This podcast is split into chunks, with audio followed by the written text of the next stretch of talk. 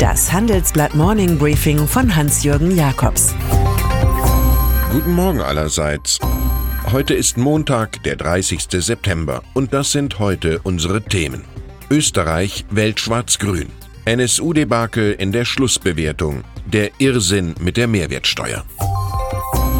Die Temperatur auf Ibiza liegt derzeit bei rund 26 Grad, die Regenwahrscheinlichkeit bei null. Doch wenn die rechtskonservativen Liberalen Österreichs den Namen der Baleareninsel hören, überfällt sie ein kalter Schauer. Bei der Nationalratswahl wurde die FPÖ nach der Ibiza-Affäre mit fast 9% Verlust regelrecht abgestraft. In der Regierung haben sie mit diesem Magerergebnis nichts verloren. Schon ein kurzer Blick auf die Wahltableaus reicht. Ex-Kanzler Sebastian Kurz und seine ÖVP mit fast 7 Punkten plus auf 38,4 Prozent und die vor allem in Wien erstarkten Grünen mit einem Plus von 8,6 Punkten auf 12,4 Prozent sind als klare Sieger auszumachen. Wie in Deutschland sagt der Trend schwarz-grün. Vereiteln können das nur noch die beiden Siegerparteien selbst.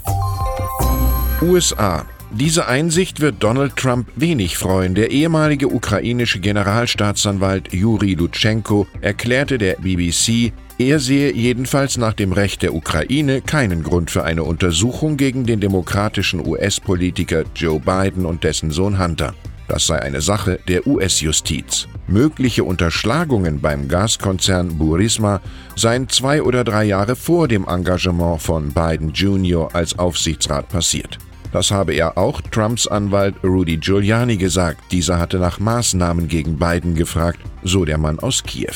Die Aussage klingt nicht so, als müssten die Demokraten von ihrem geplanten Amtsenthebungsverfahren Impeachment gegen den US-Präsidenten abblasen.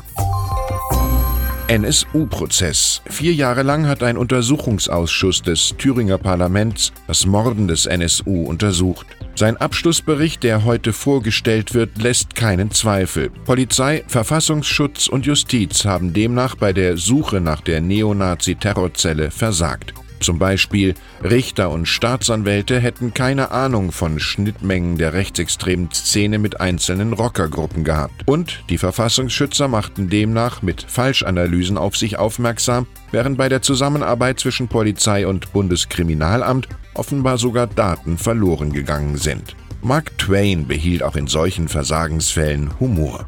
Es ist töricht, sich im Kummer die Haare zu raufen, denn noch niemals ist Kahlköpfigkeit ein Mittel gegen Probleme gewesen.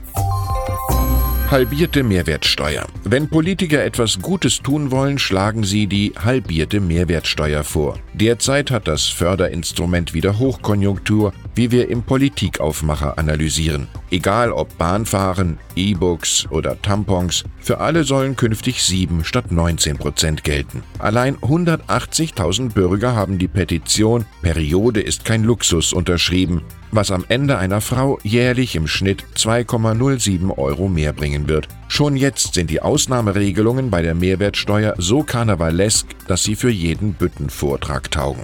Für Adventskränze aus getrocknetem Grün beispielsweise gilt der ermäßigte, für solche aus frischem Grün der volle Satz. Bei der Imbissbude wiederum kommen 7% zum Anschlag, solange sich der Kunde nicht hinsetzen kann. Denn dann handelt es sich ja um ein Restaurant und damit hundertprozentig um einen 19%-Fall.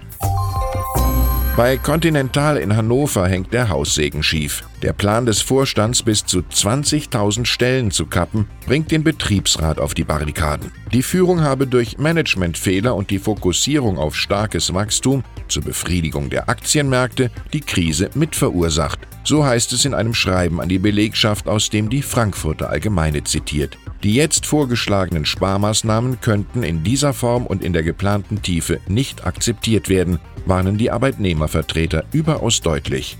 Dieser Konflikt wird die Republik noch beschäftigen. Bosch. Derzeit denken viele Mittelständler über die richtige Formation für die kälteren Tage des digitalen Wandels nach. Ein Modell, über das dabei oft im Ton von Zauberworten gesprochen wird, Bosch Stiftung. Im großen Handelsblattgespräch erklären drei Leitfiguren das komplizierte System. Familienvertreter Christoph Bosch, Aufsichtsrat Franz Fehrenbach und CEO Volkmar Denner. Die Verstrickung in den Dieselskandal nennt Gründerenkel Bosch dabei eine sehr dramatische und schmerzhafte Angelegenheit.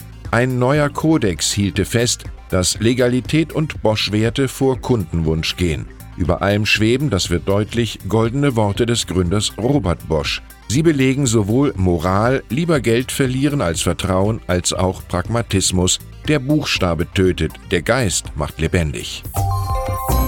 Generation Y und Generation Z. Zu den Vokabeln all der hippen Nachwuchskräfte aus Generation Y oder Generation Z gehören New Work, Home Office, Purpose und natürlich WLB, Work-Life Balance. Gesucht wird das Glück hinter der Gehaltsabrechnung. Das Handelsblatt geht in zwei Roundtables mit Personalverantwortlichen und IT-Entscheidern diesen Fragen des neuen Arbeitens nach.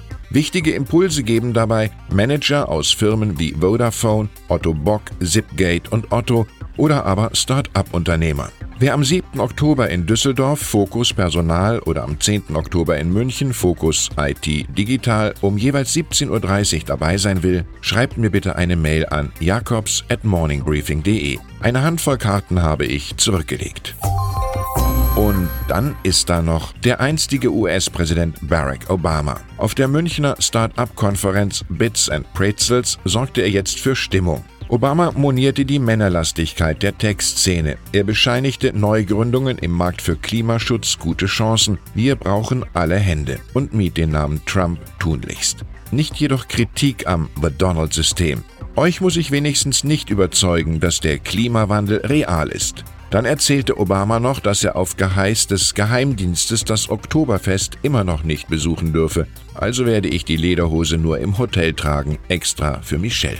Ich wünsche Ihnen einen munteren Start in die Woche mit oder ohne Trachtenkomponente. Es grüßt Sie wie immer herzlich Hans-Jürgen Jakobs.